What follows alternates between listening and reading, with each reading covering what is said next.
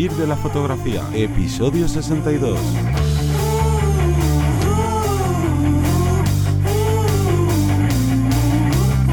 Bienvenidos y bienvenidas al podcast que te enseña desde cero a vivir de tu pasión, es decir, vivir de la fotografía, donde semana a semana te vamos a contar todo lo referente al mundo de la fotografía como negocio, como puede ser eh, el estudio de mercado, como puede ser técnicas que se pueden aplicar de, marketing ¿no? a la hora de conseguir esos clientes y que esos clientes se afiancen y se conviertan en clientes amigos, como se suele decir, y un sinfín de posibilidades. Bueno, me voy a poner ya con el tema, pero antes, antes que nada voy a presentar a Johnny Gómez, que tengo aquí a mi lado. Buenas. Yo soy Teseo Ruiz y ahora sí, nos lanzamos con el tema que sería el del trabajo extra que tiene el fotógrafo a la hora de vivir de ello o a la hora de ganar un dinero extra o como lo queréis gestionar. Porque repito que no es solo coger eso, todos los que se nos estéis escuchando y todas estaréis hasta las narices, como suele decir, de decir, no, no, si eso es solo disparar, eh, pulsar el botón y ya está, ¿no?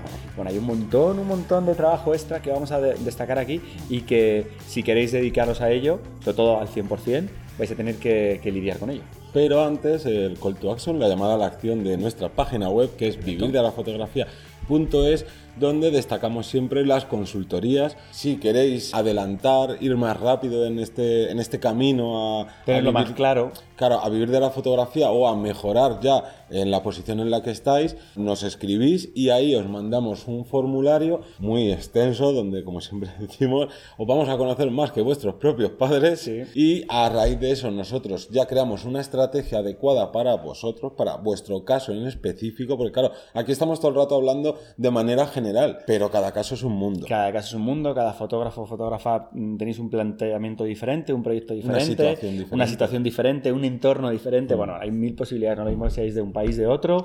Entonces, todo eso hay que estudiarlo. Nosotros nos dedicamos muchas horas mm. a crear ese contenido de forma privada y luego después hacemos una consultoría vía Skype, nos veis las caras, os vemos y, nos ponemos con ello. Ponemos a trabajar, que es lo que, y además en este nuevo año, lo que hace falta es ponernos las pilas desde ya mismo y lanzarnos a ello. Eh, nos viene muy bien eh, publicar o hablar en este podcast sobre esto del trabajo extra, porque el inicio de año siempre es, ¿no? Te marcas unas metas, quieres mejorar ciertas cosas. Me voy a lanzar con esto, voy a dejar mi trabajo, voy a ponerme a fotografiar, no, voy a intentar que ya salga un dinerito para comprarme la nueva cámara. Estamos pensando ahí. Entonces, vamos a ver cuánto de ese, cuándo eso puedes completar, porque hay un montón de trabajo detrás, en la sombra, que nos va a tocar hacer. Ya empezando con el tema, eh, yo voy a entonar el mea culpa de que yo cuando me empecé a interesar por la fotografía, yo era de los que decía, no, no, a mí lo que me gusta es hacer fotos. Yo no quiero saber nada de, de trabajo ni de trato al público ni de nada y me, redes. Y me enfadaba y era de, pero ¿por qué tengo que tener que hacer esto? Yo solo quiero hacer fotos. Claro, es muy sencillo. Puedes hacer esa parte de solo hacer fotos sabiendo que no te vas a dedicar a, a vivir de la fotografía, que no vas a trabajar como fotógrafo o fotógrafa, que es perfectamente entendible y loable y, y, todo. Pero si quieres trabajar como fotógrafo, como fotógrafa, te vamos a contar todas las partes de trabajo del día a día que por desgracia o por suerte vas a tener que realizar. Sí, que son extras, porque pensar que tendríamos como dos grandes ramas. Hmm. Tendríamos una parte en la que a lo mejor sois partes principal, pero una parte de hmm. una empresa, de un equipo, de, una serie de personas que van a realizar un, proyecto fotográfico. Mm. Vale. Puede ser que vosotros seáis los fotógrafos, tengáis una persona que se encargue de redes. Mm. Imaginaos que lancéis una marca que es eh, mm, fotografía de eventos. Vale. Fotógrafo de eventos. Vale, pues tenéis a los fotógrafos, ¿vale? Tendréis a lo mejor editores, tendréis a gente que se encargue de las redes sociales, gente que se encargue del marketing, una persona que se encargue de, organizar todo y gestionar todas esas personas. Eso está genial. Si hay una empresa así, oye, estupendo si queréis mandar una, hacer una empresa así, estupendo, porque vais a poder especializaros en una rama. Mm. Vosotros vais a hacer fotos y ya está. Pero, por lo general, todos los fotógrafos, o el gran cantidad de fotógrafos suelen ser eh, lobos solitarios. ¿Por qué? Porque suelen trabajar de forma independiente, luego ya van incluyendo uno de un lado a otro y que nos toca a nosotros hacer todas esas tareas. No solo nos quedamos en la fotografía, de hecho, eh, hay un porcentaje igual o superior, yo casi me, eh, mm. diría, a título personal, en mi caso, pues a lo mejor dedico un 20, un 30% del mes a hacer fotografías de mi mm. tiempo. El resto va a un sinfín de trabajos extra. Entonces, realmente soy fotógrafo, pero también, o, me considero otro, tipo de cosas, o dentro de la fotografía estoy, como digo, más reconocido, más bien, posicionado, más tal, gracias a el hacer todo ese tipo de tareas por mi, a tenerlas en cuenta. Claro, eh, nosotros somos autónomos, o llámalo freelance, llámalo como quieras, y eso implica que todo lo que hace una empresa la tienes que hacer tú solito de manera autónoma. De ahí viene, De ahí viene el nombre. Entonces, ¿qué sucede? Que tienes que gestionar las redes sociales, que haya gente que las disfruta y otras personas que es de, mira, yo es que lo hago porque sé que tengo que hacerlo y ya está. Pero luego, hasta este punto, pues ni tan mal, pero luego cosas como la página web. Sí, hay un montón de extras. Que conlleva bastante más quebraderos de cabeza. Entonces, Vamos a ver punto por punto antes de hacer un popurrí. Hmm. Entonces, hablaríamos, por ejemplo, el primer punto sería que dentro de la fotografía, de ser hmm. fotógrafo, tenemos una, una, parte, un tiempo que hay que dedicarle mensual mm. al, al, aprendizaje de nuevas técnicas o a la experimentación. ¿Por qué? Porque no nacemos sabiendo ni sabemos todo.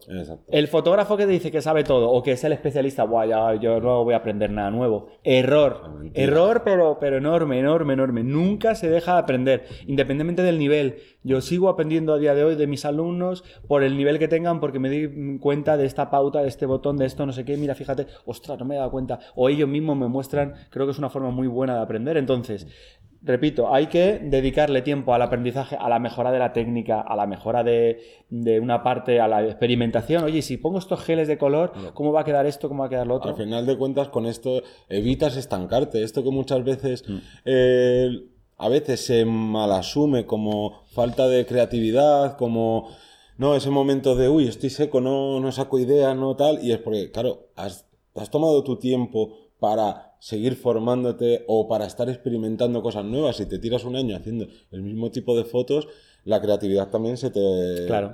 tú mismo te la estás, estás cerrando las puertas a la creatividad. Entonces, en este caso, tenemos que dedicarle un porcentaje de tiempo mm. que, dependiendo de la persona, es mayor o menor. Yo, por ejemplo, os pongo un ejemplo, cuando lanzo un workshop de fotografía, pues si estoy preparando un workshop de fotografía de mm, eh, el último que he estado preparando, de desnudo masculino, eh, vale, tengo que ver. Tengo que primero saber qué autores lo han hecho, 10, 20, 30 autores, mm. qué influencias, cómo se incide la luz tal. Tengo que hacer las prácticas, tengo que eh, hablar de con modelo, bueno, tengo que hacer mm. todo ese compendio, a lo mejor me lleva 60, 80, 100 horas. 100 horas para yo poder lanzar un producto trabajado, un producto tal, no es hago una sesión un día, venga, vente al siguiente día, os cobro tal, eso se ve a la legua, vamos, cuando llega la gente se ve si está preparado, si no está preparado. Entonces, en este caso concreto, yo tengo que tener una formación, repito, y un aprendizaje para llegar a conseguir un producto.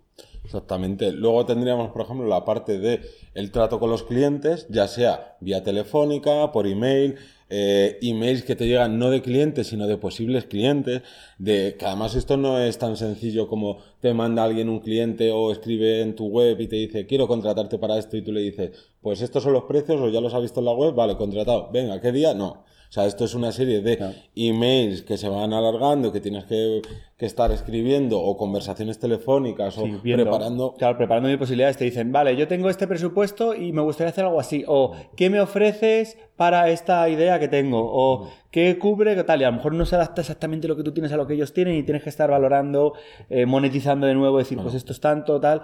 Es muy complicado. Claro, al final de cuentas, una cosa que no solemos hablar, yo creo, en, especial dentro del mundo de la fotografía, mm. hablamos de de, la propia producción, que sería eh, fotografiar, y hablamos de la postproducción, pero pocas veces se habla de la preproducción, que sería aparte del trato con los clientes y demás, eh, si a ti te ofrecen, bueno, te, te, contratan para un trabajo, habrá algunos que sean más automáticos, ¿no? Que vayas más ahí... Sí, a tiro hecho. A tiro hecho y otros que tengas que estar tú ahí preparando en casa ideas de cómo vas a hacer esto, voy a buscar el lugar, el sitio adecuado, etcétera, etcétera. Eso, Entonces, a eso, lleva un tiempo mm. que aunque no lo parezca, se puede comer muchísimo. Yo, no, sé, a mí me puede valer otro 20, otro 30% fácilmente, porque yo por la mañana respondo preguntas, mm. email, WhatsApp de alumnos o dudas, por la noche tengo otro ratito, otra media hora, tal.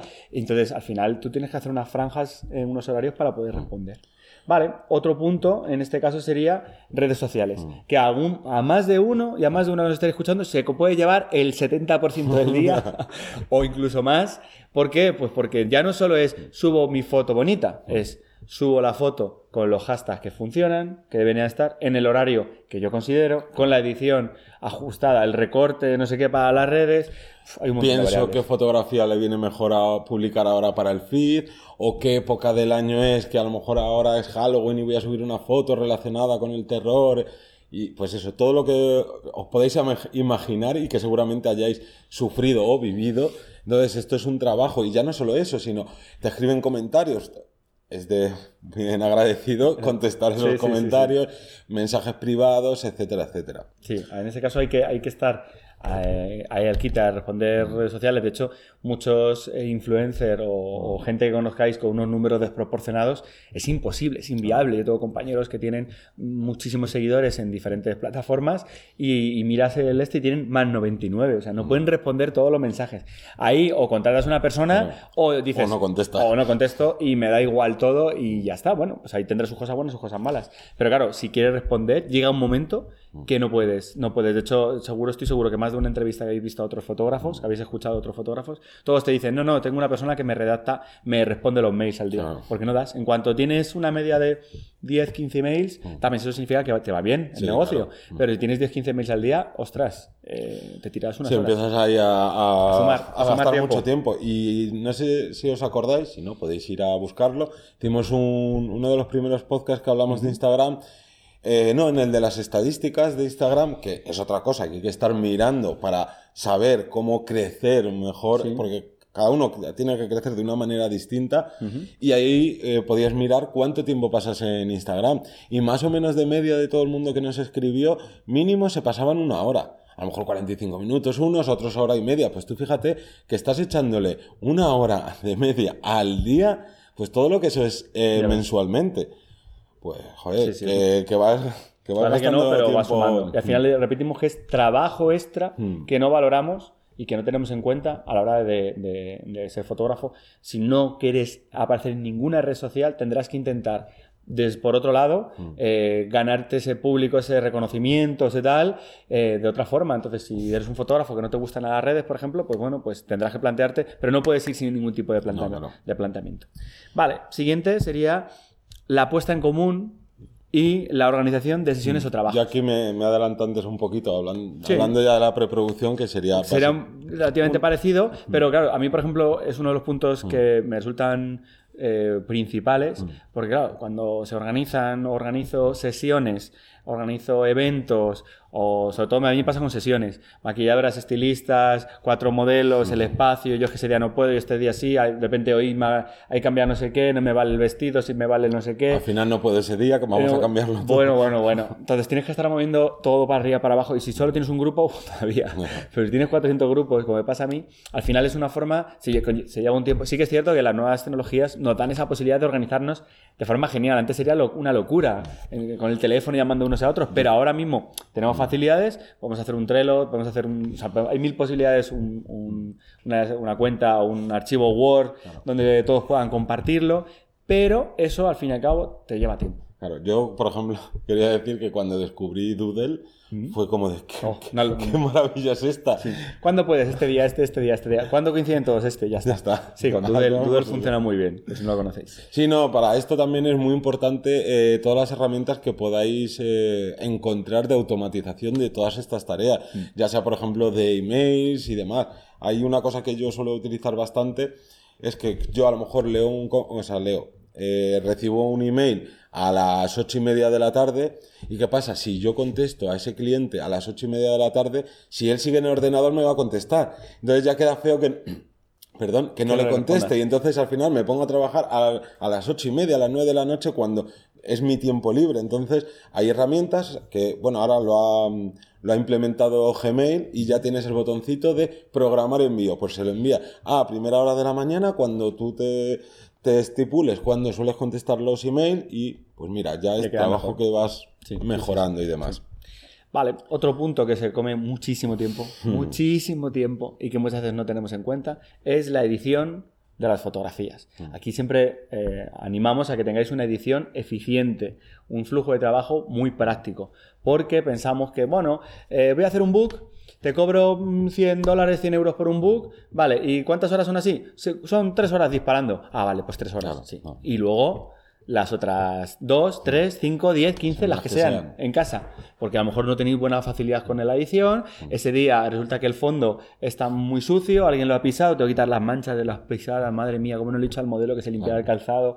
Un montón de variables que pueden alargar tu trabajo y al final estás cobrando mucho menos, pero mucho, mucho menos por el, por el, por la, al final, por la entrega final. Claro, una cosa que debéis hacer sí o sí es medir cuánto tardáis en hacer distintos tipos de trabajo, sea del trabajo fotográfico que sea. Y en relación a eso, vais a ir viendo cuánto tardáis en cada cosa y eso ya meterlo dentro de, Claro. del presupuesto, porque está claro que no es lo mismo, por ejemplo, eh, quien termina la foto prácticamente ya desde cámara que el que no o el que también lo hace, pero su trabajo requiere luego unas horas de edición, porque si es más de retoque digital, pues oye, ahí más. son Y de hecho, horas. me está viniendo a la cabeza un- una vez que trabajé Mm. para una empresa, para un evento, en el que eh, yo, gracias a, a su momento, al contrato, de lo que hemos hablado 100 veces, Sí. y en el contrato pone que la edición que se va a hacer en cada fotografía es una edición básica Mm. donde solo se va a modificar los parámetros estándares.